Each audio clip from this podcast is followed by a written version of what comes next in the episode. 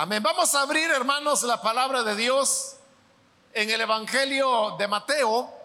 Busquemos el capítulo número 23, donde vamos a, a leer las escrituras.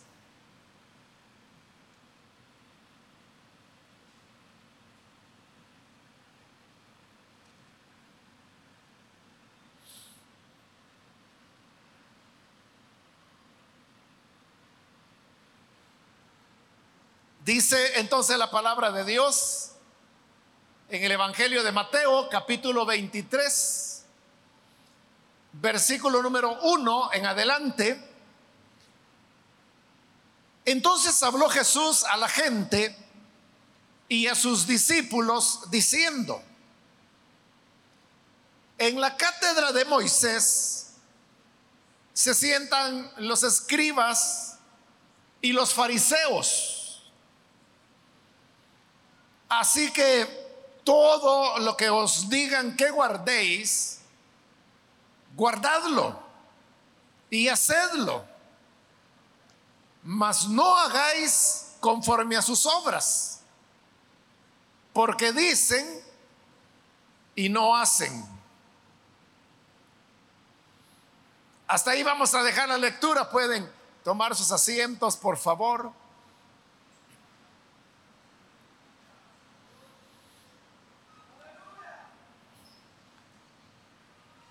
Hermanos, hemos leído los primeros versículos de este capítulo 23 del Evangelio de Mateo, el cual contiene uno de los sermones más duros y radicales que el Señor haya pronunciado. Estaba dirigido contra los fariseos y los escribas a quienes el Señor básicamente está acusando de, de, ser hipócritas. Es decir, como acabamos de leerlo en ese versículo 3, que eran personas que, que decían, pero no hacían. Como en el Antiguo Testamento también los profetas habían dicho que con sus labios honraban a Dios, pero sus corazones realmente estaban lejos de ellos. Entonces los versículos que hoy hemos leído son la introducción a este duro mensaje final que el Señor Jesús pronunció. Digo final porque luego después de esto habrán ya de desencadenarse los hechos que conocemos como la pasión de Cristo. Esta fue la última vez que Jesús pudo dar eh, un mensaje extenso relativamente público en contra de los escribas y fariseos. Sin embargo, en estos versículos que acabamos de leer, encontramos que el Señor hace, hace una excepción. Y es cuando Él dice, en la cátedra de Moisés se sientan los escribas y los fariseos. Cuando el Señor está hablando ahí de, de la cátedra, en su época la palabra significaba algo diferente a lo que significa hoy. En la época de Jesús, y aún antes de eso, y aún después de Jesús, la costumbre era que quien enseñaba, o sea, el maestro, se sentaba para poder enseñar. Y los alumnos permanecían de pie. Por eso podemos encontrar en varios pasajes del Evangelio que dice que el Señor subiendo al monte, se sentó y comenzó a enseñar. O que Jesús estaba sentado sobre la barca y que de allí enseñaba. Porque esa era la costumbre, que el maestro era el que estaba sentado y los alumnos estaban de pie. Todo lo contrario de hoy, Porque si usted visita cualquier aula, sea de escuela, sea de universidad, lo que usted va a encontrar es todo lo contrario. Los alumnos son los que están sentados y el maestro es el que está de pie. Pero en esa época era lo inverso. Y el lugar en el cual se sentaba el maestro era una silla, pero no era una silla ordinaria, sino que muchas veces eran sillas que ya casi parecían tronos. Dependía eh, donde enseñaba, porque si era, por ejemplo, en una sinagoga de un pueblo pequeño, entonces la, silla en la cual se sentaba el maestro, quien quiera que enseñaba, era más sencilla también. Pero como aquí estamos hablando de Jerusalén y estamos hablando de las enseñanzas que se daban en el templo, ahí había muchos recursos. Entonces la silla en la cual se sentaba el que iba a enseñar, como le digo, más que silla parecía un trono. Pero a esa silla era a la que se le llamaba cátedra. Ese era el nombre que recibía la silla, cátedra. Por eso es que cuando el Señor habla, dice, en la cátedra de Moisés se sientan los escribas y los fariseos. Te está diciendo con claridad que la cátedra era para sentarse era la silla. Con el tiempo, hermanos, esto de la palabra cátedra fue cambiando eh, de, de objeto, como han cambiado muchas otras palabras, por ejemplo, en el idioma español. A estos cambios, cuando el significado de una cosa pasa a otra, los lingüistas le llaman un deslizamiento. Es el deslizamiento del significado de lo que una palabra en el tiempo pasado significó y lo que significa ahora. Y algunas veces puede ser lo contrario. Entonces, cátedra, que era la silla, fue cambiando su sentido, que, que ya no era tanto el lugar en el cual la persona se sentaba, el maestro se sentaba, sino que ya era más bien lo que el maestro enseñaba. Es decir, la, la clase o la ponencia o el tratado que el maestro estuviera dando fue eso a lo que se le comenzó a dar el nombre de cátedra.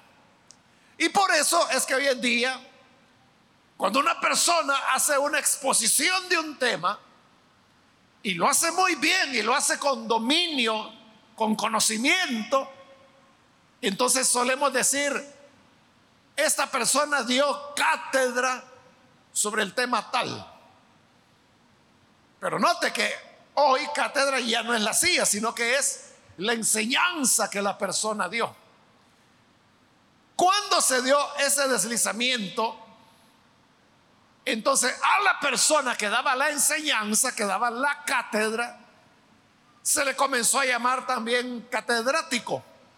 De ahí es de donde viene el nombre de por qué, sobre todo en las universidades, al maestro o a la maestra que enseña, no se le llama maestro o maestra, sino que se le llama catedráticos. Porque como ya están a nivel universitario, entonces ya es una enseñanza especializada, preparada para estudiantes de nivel universitario, que no es lo mismo que enseñar a segundo o tercer ciclo. De por eso, a la enseñanza que dan es una cátedra y quien la da es un catedrático si es hombre o catedrática si es mujer.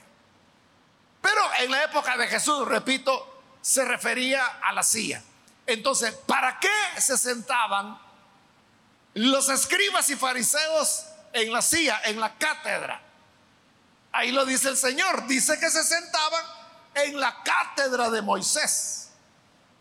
Es decir, lo que iban a hacer era enseñar de Moisés. Y usted sabe cuáles son los escritos de Moisés. A Moisés se le atribuyen los primeros cinco libros de la Biblia. El Génesis, el Éxodo, Levítico, el libro de Números y el quinto es el libro de Deuteronomio, normalmente llamados Pentateuco. Esos son los libros que se le atribuyen a Moisés. Por lo tanto, cuando los escribas y fariseos enseñaban, lo que ellos enseñaban era el Pentateuco. Enseñaban de, estos libros, que como le digo, son los primeros con los cuales la Biblia comienza. Entonces, cuando esto ocurra, dijo el Señor, que los escribas, que los fariseos se sienten en la cátedra de Moisés, le dice, todo lo que os digan, guardadlo. Lo que ellos digan, recíbanlo, obedézcanlo, guárdenlo. Guárdenlo y háganlo, dice. Pero no hagan conforme a sus obras. Porque ellos dicen, pero no hacen. Note entonces de que, como a continuación, lo que viene es ese duro discurso del cual hablaba en la introducción. Uno podría decir que, que después de este discurso, el Señor no dejó piedra sobre piedra de los fariseos y de los escribas. Entonces uno podría pensar, no, no, estos están desechados por el Señor, no les hagan pero ni caso. No, no, no, no, dijo el Señor. Porque cuando ellos enseñen y se sienten en la cátedra de Moisés, es decir, cuando vayan a enseñar de las escrituras, del Pentateuco. Ustedes pónganles atención, ustedes oiganlos. Y no solo oiganlos, sino que lo que ellos les digan, guárdenlo, háganlo. Pero eso sí, dijo el Señor, no actúen como ellos actúan, porque ellos solo dicen, pero no hacen. Jesús está estableciendo una diferencia ahí entre lo que era la conducta de los escribas y fariseos, que como le dije al inicio, Jesús la tacha de hipócrita. Pero eso era una cosa, la conducta. Y otra cosa era lo que enseñaban. Porque, hermanos, el ser humano es así. El ser humano puede, tiene la capacidad de llevar una vida doble y puede estar diciendo, hay que hacer así, hay que hacer así, esta es la voluntad de Dios, esto es lo que Dios quiere, no deben hacer esto, no deben hacer lo otro, sí deben hacer esto, también deben hacer esto otro. Lo están hablando, pero ellos no lo hacen. El ser humano es capaz de eso de tener un discurso que va en una dirección mientras llevan su vida en una dirección diferente. Pero el hecho de que la persona sea hipócrita o solo es de las que dicen y no hacen, o que la persona como el Antiguo Testamento lo dice, de labios honra al Señor. Pero en su corazón, en su conducta, en sus hábitos, están muy lejos del Señor. Cuando eso se produce, uno no puede, hermanos, desechar entonces todo, todo lo que dicen es falso, es mentira. Allá, hermanos, en los Estados Unidos, hace unos años, unos 10 años más o menos, cobró mucha fuerza un movimiento que sobre todo se daba en la juventud. Y estos movimientos tenían como propósito un rechazo a la iglesia, a la iglesia cristiana. Pero mire qué curioso, no a Cristo. Entonces los jóvenes utilizaban camisetas o, playeras, como le llaman también, donde decía, por ejemplo, odio a la iglesia, amo a Cristo.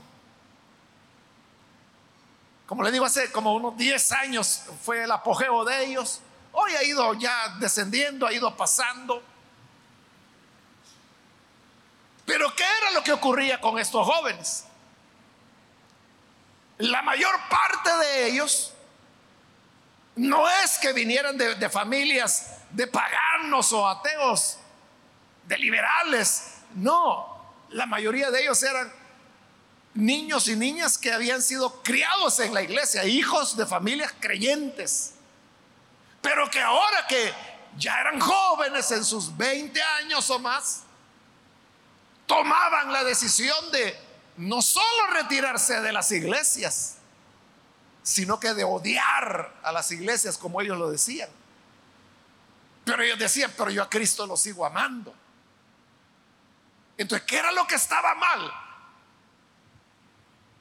Obviamente ellos a lo que se referían era a la inconsistencia, a la inconsistencia de vida que como nacieron en la iglesia, ellos vieron que el fulano que tenía tal privilegio hizo tal cosa, que el mengano que predicaba así, resulta que a fin de cuentas era esto y era lo otro, que la hermanita aquella que tanto insistía para que se hicieran ciertas prácticas, resulta que todo el tiempo había estado en adulterio con el esposo de la otra diaconisa. Todo esto lo llevaba a decir, bueno, entonces la iglesia todo es una farsa, es una hipocresía. Pero el problema de eso, hermanos, es de que no se puede desechar todo. esa es la enseñanza que Jesús está dando acá. Porque Él va a decir a continuación de los fariseos, Él va a decir, leo así, saltándome versículos, ay de vosotros, escribas y fariseos, hipócritas. Ay de vosotros, guías ciegos, insensatos y ciegos, necios y ciegos. Ay de vosotros, escribas y fariseos, hipócritas, fariseos ciego. Y va repitiendo, el hipócritas, hipócritas. Vosotros también le dice, llenad la maldad de vuestros padres, serpientes, generación de víboras. es Jesús quien está hablando. Pero vea qué, qué adjetivos está usando para referirse a ellos. Entonces uno podría decir, los escribas y los fariseos son una inutilidad, por decirlo más suave, ¿verdad? no sirven para nada. No, dijo el Señor, no, no, cuidado. Cuidado. Porque no es cierto, son hipócritas, son serpientes. Hay de ellos, dijo Jesús, todo eso es cierto. Pero cuando ellos se sienten en la cátedra de Moisés y comiencen a enseñar sobre los escritos de Moisés, óiganlos Póngales atención y hagan todo lo que ellos digan. Lo que les digan que deben hacer, háganlo. Porque esa era la gran contradicción, que ellos tenían sana doctrina. El problema es que no la ponían por obra.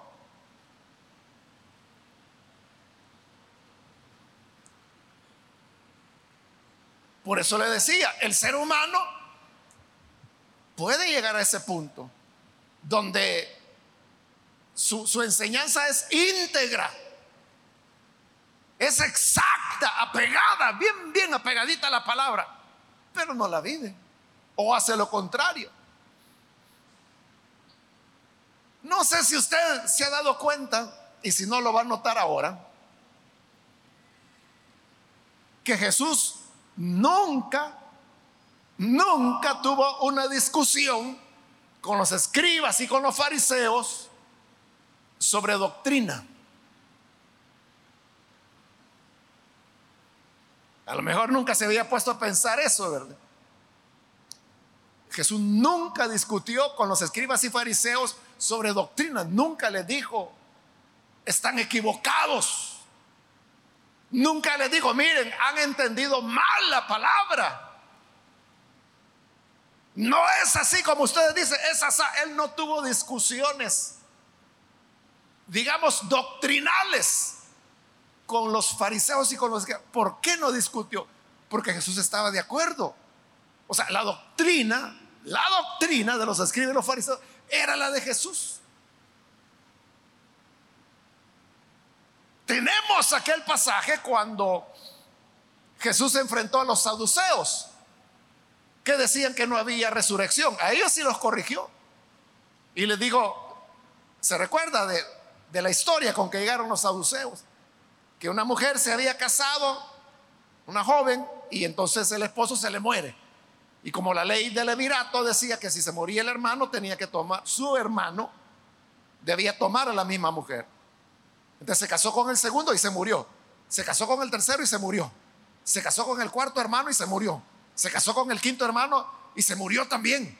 Hermano, yo no sé cómo el sexto todavía decide casarse. Pero se casa con ella y se muere también.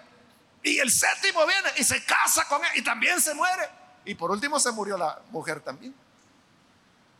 Entonces le dijeron, cuando sea la resurrección, ¿de quién va a ser esposa?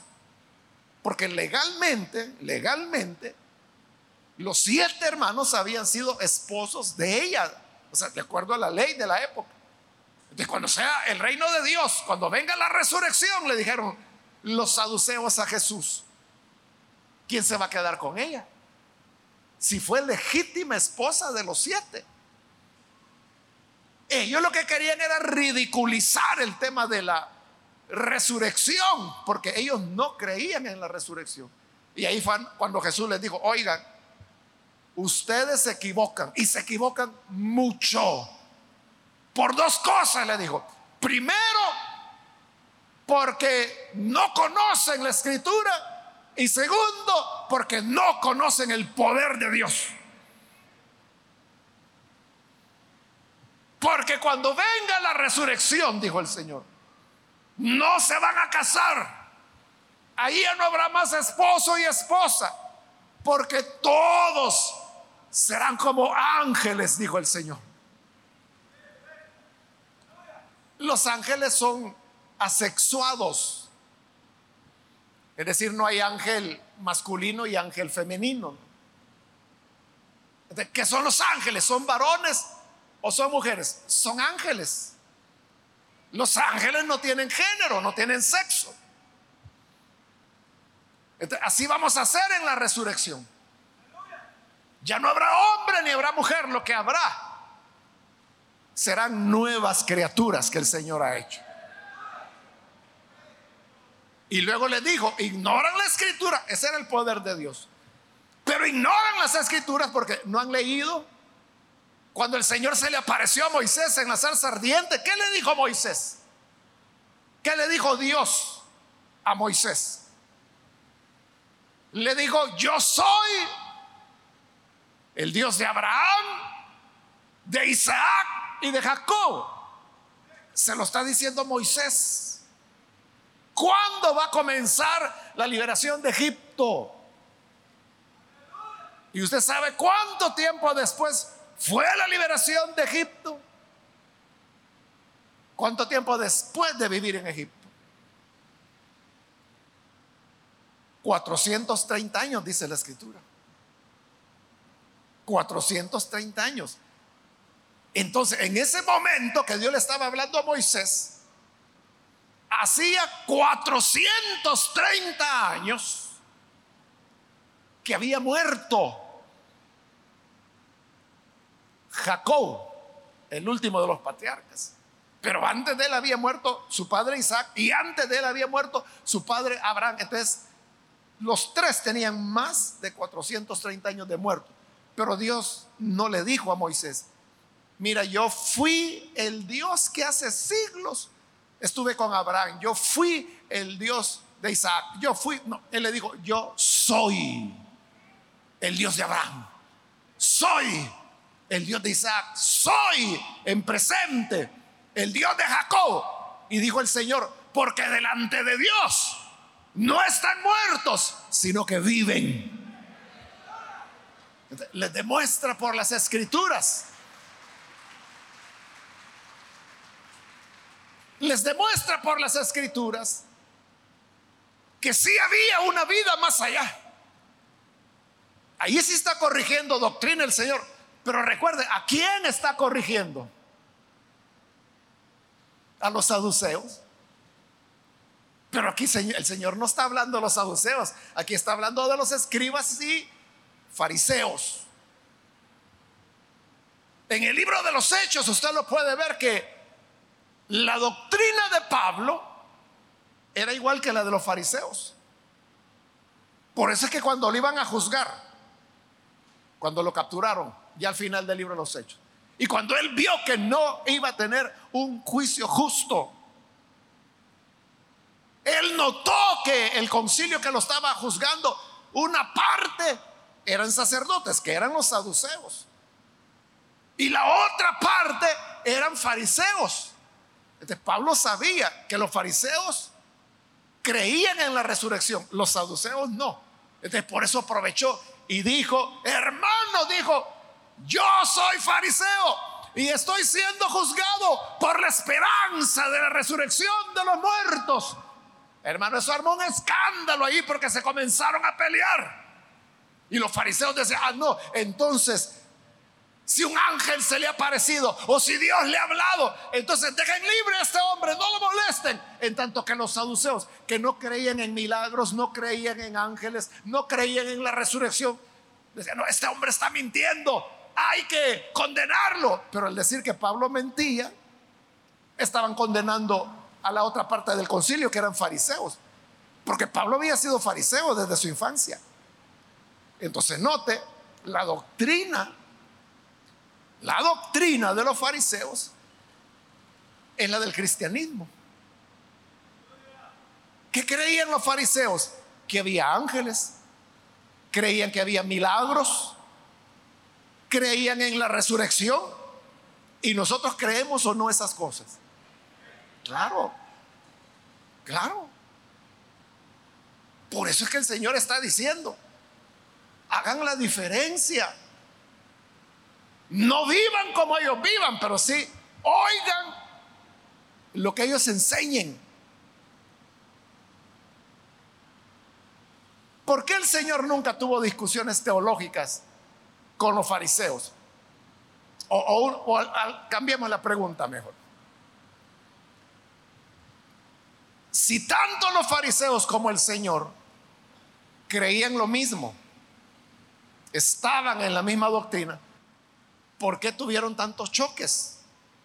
¿Y por qué los fariseos y los escribas terminaron condenando al Señor, condenándolo a muerte? No era el problema de doctrina. No era que dijeran, es que este anda enseñando cosas raras. No, Jesús enseñaba lo mismo que los fariseos. El choque y el problema se dio porque el Señor les señalaba lo que les está diciendo acá. Ay de vosotros, escribas y fariseos hipócritas, porque devoran las casas de las viudas y como pretexto hacen largas oraciones, por eso van a recibir mayor condenación. Entonces, Jesús no les está diciendo, es que ustedes tienen falsa doctrina, es que ustedes están tergiversando la palabra. No, no lo hacían. El problema era la hipocresía. Hacían largas oraciones y como en el capítulo 5, en el Sermón del Monte, Jesús dice, que oraban en las esquinas de las calles para que los vieran. Mire, qué lugar más raro para orar, ¿verdad? En las esquinas de las calles. Pero eso es lo que querían, que los vieran y que dijeran, oh, qué piadoso, qué orador. Pero mientras daban ese espectáculo, están devorando las casas de las viudas, las están dejando sin el sustento, les están robando, están saqueando a las viudas. Y por eso digo, miren, hipócritas, por eso van a tener mayor condenación, porque con su fingimiento de la oración quieren encubrir los robos que están haciéndole a las viudas. Por eso lo dieron tanto. Él dijo, lo que digan que deben guardar, ustedes guárdenlo y háganlo, pero no hagan conforme a sus obras, porque ellos dicen y no hacen. Y dice el versículo 4, porque atan cargas pesadas y difíciles de llevar y las ponen sobre los hombros de los hombres, pero ellos ni con un dedo quieren moverlas. O sea, a los demás sí les exige. Cuando leí ese versículo, hermanos, hoy antes de la predicación, solo me acordé de un hermano que él era bien exigente eh, para el tema de la reunión. Y le decía, bueno, hermanos, vamos a reunirnos tal día, en tal lugar, a tal hora. Pero quiero que lleguen puntuales porque vamos a comenzar a la hora exacta. Y allá llegaban los hermanos y las hermanas porque iban a tener reunión. Y él no, no llegaba, no aparecía. Y eso no fue una vez. Ese hermano fue, era habitual ya. Se lo hacía a cada rato, hasta que hay un momento en que ya la gente ni le creía. Dicen, pero no hacen. Entonces, muchas veces, hermanos, nosotros como creyentes, nos enfocamos en el problema de la doctrina. Somos celosos de la doctrina. Y ahí andamos diciendo, es que, ¿qué dice la Biblia? ¿Qué dice este versículo? ¿Cuál es la sana doctrina? Entonces discutimos, debatimos acerca de doctrina, queriendo convencer a otros, esto es lo correcto o esto otro. Y no es malo, no es malo que uno sea celoso de la doctrina, como lo dice la carta de Judas, que debemos contender, es decir, luchar por la fe que ha sido dada una vez a los santos, que es la doctrina del Evangelio. Debemos luchar por ella.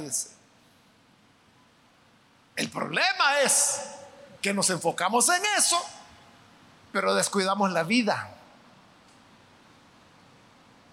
Y sería muy lindo que ese celo que tenemos por la doctrina o lo que creemos que es doctrina, sería lindo que lo tuviéramos por coherencia entre lo que decimos y lo que hacemos. Pero el problema es de que hay un gran descuido con, con lo que se hace. Igual que los fariseos, ellos tenían sana doctrina. Y por eso Jesús les dijo, miren, cuando ellos se sienten en la cátedra de Moisés y vayan a enseñar, óiganlos porque ellos son expertos. Ellos, hermanos, partían de las escrituras directamente para enseñar. Era sabiduría del judaísmo que por siglos se había venido acumulando y eso es lo que enseñaban. O sea, oírlos era maravilloso. El problema es cómo vivían. Para que eso no vaya a pasar con nosotros, debemos recordar que el Señor lo que quiere, está bien, es que tengamos una sana doctrina, pero también quiere que tengamos una vida sana sana moralmente, éticamente. Porque muchas veces las personas que más defienden la doctrina son las personas que andan más mal. Dicen, pero no hacen. Andan extraviados por caminos que no son los que le agradan al Señor. Y ahí es donde Jesús chocó. No, como le digo, no por porque tuvieran una doctrina diferente. Nunca, nunca el Señor le reprochó sobre doctrina nada a los escribas y Al contrario, él aquí está recomendando. Está recomendando que hay que oírlos y que las instrucciones que ellos dieran había que hacerlas porque estaban enseñando de Moisés. Pero tengan cuidado, no vayan a ser hipócritas como ellos son. Allá, hermanos, en el libro de Daniel, usted sabe que existen los libros que se llaman deuterocanónicos, que no están en, en nuestra colección de libros de la Biblia, que nosotros la conocemos como la Biblia. Pero hay otros libros que no están en la Biblia, voy a decir que usamos los evangélicos, que el que usa el católico. El católico tiene otros libros, como Baruch, como Judith, como primero de Macabeos, segundo de Macabeos, que son libros de la Biblia, pero que nosotros no los tenemos. Pero no solamente existen libros deuterocanónicos, sino que también existen relatos deuterocanónicos. Para nosotros, el libro de Daniel termina en el capítulo 12. Pero en la literatura deuterocanónica, Daniel llega hasta el 14, hay, dos capítulos más. Y en esos capítulos hay un relato de una historia que se llama la historia de Susana. Entonces sucede que Susana era una mujer hermosísima, estaba casada con un hombre noble, distinguido. Y entonces sucedía que, como este era un hombre noble, llegaban dos fariseos a, bueno, digo fariseos, pero en realidad no lo eran, el fariseísmo surgió posteriormente, pero eran maestros de la ley. Y llegaban por visitas de cortesía. Pero la cuestión es que estos dos maestros de la ley, cada uno estaba enamorado de Susana, pero Susana estaba casada.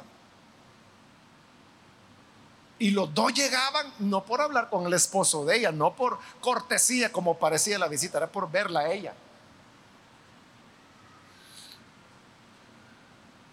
Usted sabe que uno de los mandamientos de la ley de Moisés es no adulterarás. Y Jesús dijo que cualquiera que mira a una mujer que esté casada y la desea en su corazón ya cometió adulterio con ella. Eso pasaba con estos maestros de la ley, ¿verdad? Que, los dos estaban adulterando con ella en sus corazones porque la deseaban sexualmente, estaban apasionados por ella. Entonces un día llegaron a visitar de nuevo y ahí Susana no sabía nada y ella los atendió, comieron y ya cuando habían comido se despidieron y se fueron. Y cada maestro de la ley iba por su propio camino, porque cada quien llegaba por su cuenta. Pero los dos se quedaron ese día escondidos en el jardín, porque de ahí querían ver a Susana, porque la deseaban tanto, la codiciaban tanto que se quedaron viéndola. Y los dos, en lugares diferentes, ¿verdad? Se habían quedado vigiándola, como decimos, observándola. Pero ¿sabe qué pasó? Que uno de ellos entonces ya se iba, se levantó cuando va viendo al otro. Y dice, ahí, ¿qué estás haciendo acá? Este, bueno, ¿y vos también qué estás haciendo acá? Si hace rato que nos despedimos, ¿por qué no te has ido? Y como los dos se vieron descubiertos, tuvieron que decirse la verdad. Es que mira, lo que pasa es que yo estoy loco por Susana. Vos también, le dice. Pues yo también. Y los dos se confiesan que los dos querían acostarse con ella, pero no hallaban cómo hacer porque Susana era una mujer de rectitud. Y sabían que si ellos le hacían una propuesta vergonzosa, ella los iba a rechazar. Entonces se pusieron de acuerdo y dijeron, mira, aprovechemos que somos maestros de la ley y amenacemos a Susana. Y digámosle que si no se acuesta con nosotros, entonces vamos a armarle un escándalo y vamos a decir que ella cometió adulterio. Y como la ley de Moisés decía, ¿verdad? Que todo caso se juzgaba sobre la base de dos o tres testigos. Y decía, entonces nosotros dos vamos a ser los testigos. Y qué mejor que nosotros, maestros de la ley, ¿verdad? Qué gente más excelsa para ser testigos que, que ellos. Les pareció y dijeron, bueno, vamos. E, entonces fueron y llegaron un día que Susana estaba sola y dijeron, mira, Susana, tienes que acostarte con nosotros. No, dijo ella, por supuesto que no, yo no voy a ser infiel a mi marido. Pero ellos comenzaron a amenazarla. Es que mira, si no te acuestas con nosotros, nosotros vamos a decir que te vimos adulterando con otro hombre. Y recuerda que por la boca de dos testigos se resuelve todo asunto y nosotros somos maestros de la ley, la gente nos va a creer entonces vas a ser condenada. Y la pena de muerte por adulterio era, perdón, la pena por adulterio era la muerte, morir apedreado.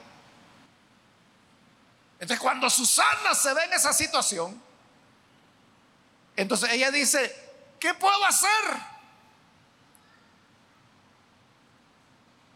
Porque si accedo a lo que ellos me piden, le voy a ser infiel a mi esposa y yo no quiero fallarle a él ni a Dios de esta manera. Y si no accedo, voy a terminar muerta porque me van a acusar falsamente. Pero al final ella dice, prefiero morir que fallarle al Señor y a mi esposo. Entonces se negó, se negó. Y entonces ellos procedieron y la acusaron fueron delante del juez y dijeron, miren, los dos la vimos con un fulano, al fulano no lo pudimos ver bien porque estaba de espaldas y salió corriendo, pero los dos vimos que ella estaba cometiendo adulterio, la acusaron de adulterio. Esa historia, hermanos, es deuterocanónica, como le digo, no está en la Biblia, no está en la Biblia, ¿verdad? Sino que es eh, un capítulo deuterocanónico de Daniel, como le expliqué pero nos está enseñando la misma verdad que Jesús. Aquí está diciendo, estos maestros de la ley conocían, por eso eran maestros. Decían, pero no hacían. Y mire lo peor, lo peor. Es que acusaban de adulterio a una mujer inocente cuando eran ellos los que querían adulterar. Eso, hermanos, es propio del ser humano. Aquello de lo cual una persona acusa a otra, eso es esta persona. Por eso es que el dicho popular dice, el ladrón juzga de acuerdo a su condición. O sea, el que es ladrón anda diciendo, mire, tenga cuidado con esas mujeres se lleva las carteras. Mire, tenga cuidado con aquel porque ese se roba las cosas. El que anda diciendo, este es ladrón, ladrona, ladrón, él es el ladrón. Igual que los jueces acusaban de adulterio cuando ellos eran los adúlteros. Entonces, cuando la gente diga, tenga cuidado con la fulana, que esa es una chismosa, quien se lo está diciendo es la chismosa. O si alguien le dice, mire, tenga cuidado porque yo veo que ahí a su esposa, unos hermanitos, los veo meros maliciosos. Él es el que quiere a la esposa de su hermano. Siempre recordemos eso. El que acusa de mentir, él es el mentiroso. El que acusa de robar, él es el ladrón. El que acusa, hermano, de lo que sea, ¿verdad? Él es quien lo hace. A eso se está refiriendo Jesús. Dicen, pero no hacen. Y Jesús lo que quiere es que hagan la, la, sana doctrina, pero que la vivan también. Que no solo, hermano, defiendan y que digan, esta es la palabra de Dios y yo de esta palabra no me voy a mover, pero ni un milímetro, ni un pelito. está diciendo bien, pero lo hace. O sea, esa gente que es así, a veces es la que anda más descaminada que nadie. Por eso es que Jesús en ese capítulo 23, ay, si quiere, lo lee en su casa.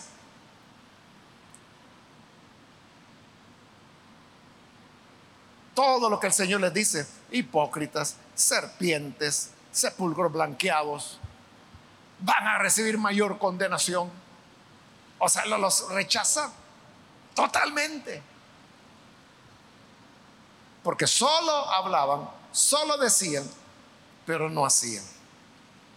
Y si usted quiere saber cuál es el, desenlace de la historia de Susana, léalo también en el libro de Daniel, en, un, en una Biblia que tenga deuterocanónicos, ahí búsquela por el capítulo, no estoy seguro si es el 13 o el 14, pero creo que es el 13. Ahí va a encontrar la historia de Susana. Lea cómo Daniel interviene y logra salvar a Susana. Pero no le voy a decir cómo, para que lo lea. Entonces, la enseñanza principal, hermanos, en este momento es que el mismo celo que tenemos por la doctrina, que es un celo a veces, hermano, hasta obsesivo, ¿verdad? Quiera Dios que así sea con la vida. Sea Dios, quiera Dios que así sea una obsesión el vivir en rectitud, el vivir en amor, el vivir reconciliados, el vivir perdonando al quien nos ha ofendido, el vivir amando a nuestros enemigos, el vivir poniendo la otra mejilla, como Jesús dijo, el vivir bendiciendo a quien nos maldice, orando por quien nos persigue. Si fuéramos obsesionados con eso, seríamos una iglesia conforme a la imagen del Hijo de Dios. Que Dios nos ayude para alcanzar ese ideal.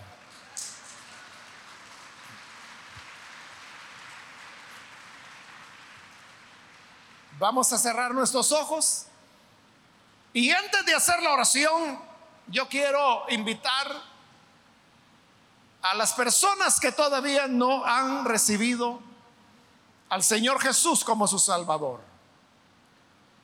Pero si usted ha escuchado la palabra de Dios, yo quiero invitarle para que hoy pueda venir y pueda recibir la salvación que Jesús ofrece. No basta con que uno conozca la verdad, como decimos, que uno conozca que Dios envió a su Hijo, que Él murió por nuestros pecados, que murió para darnos vida nueva. Si usted sabe eso, excelente, qué bien. Pero ya vive conforme a eso. Ya tiene esa vida nueva. Ya tiene ese perdón que Jesús logró en la cruz. Vivimos de acuerdo a las enseñanzas de Él. No vaya a ser que caigamos en la categoría de los escribas,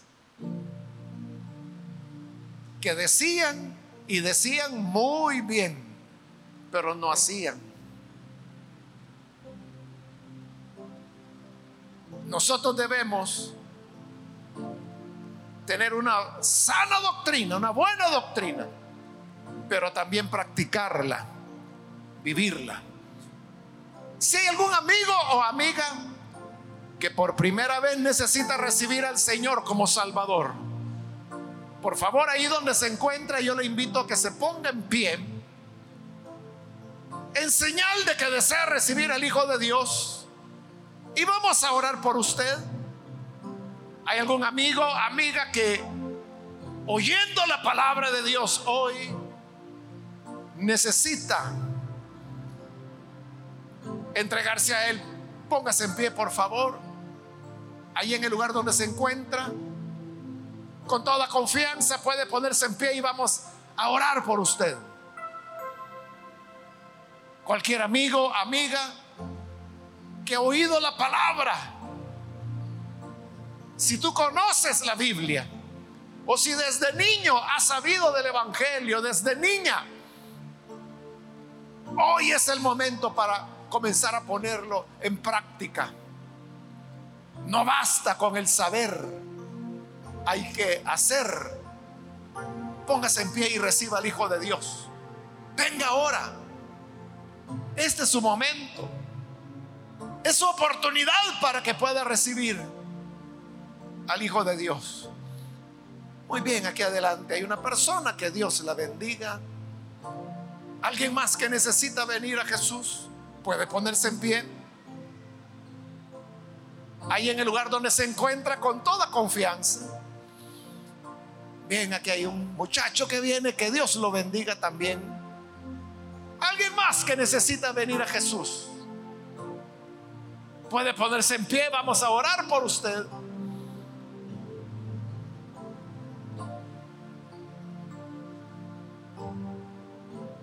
Hoy es su momento, puede ponerse en pie.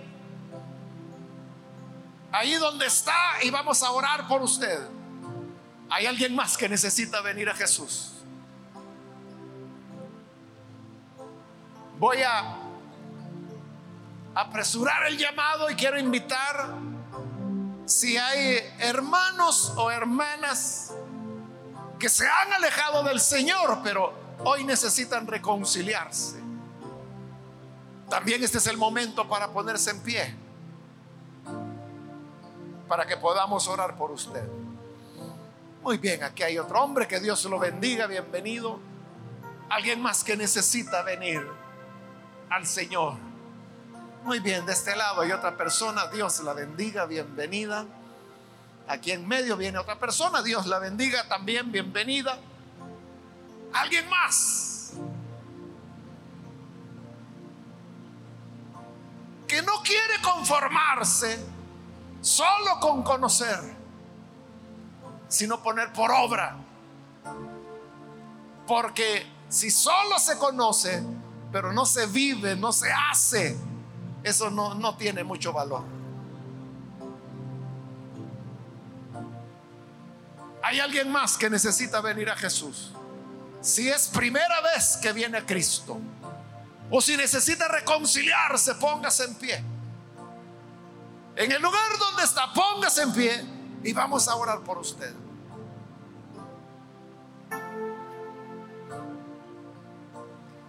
Hago la última invitación. Esa es ya la última llamada. Aprovechela porque luego vamos a orar. Pero si hay alguien más que necesita venir a Jesús, puede pasar. Muy bien, aquí hay otro hombre. Dios lo bendiga, bienvenido.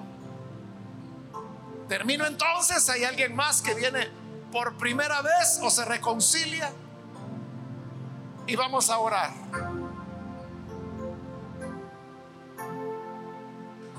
A usted que nos ve por televisión, quiero invitarle para que se una con estas personas que aquí están recibiendo al Señor y se una con nosotros en esta oración. Señor, te damos las gracias por tu gran bondad, porque tu palabra nunca vuelve vacía. Siempre hace la obra para la cual tú la envías. Y aquí tenemos, Señor, a todas estas personas que hoy están entregándose a ti te pedimos por ellos, como también por aquellos que a través de televisión, de radio o de internet están abriendo sus corazones para recibirte como Salvador. Perdónale, Señor. Dales una vida nueva. Y a ellos y a nosotros, ayúdanos para poder vivir haciendo tu voluntad. Porque no son los oidores de la palabra los que te agradan, sino los hacedores.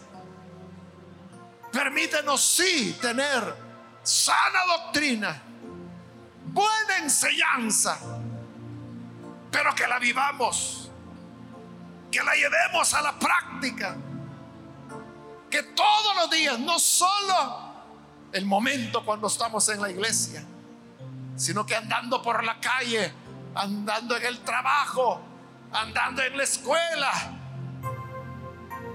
estemos con quienes estemos, que siempre vivamos de acuerdo a tus enseñanzas. En el nombre de Jesús nuestro Señor, lo pedimos. Amén y amén.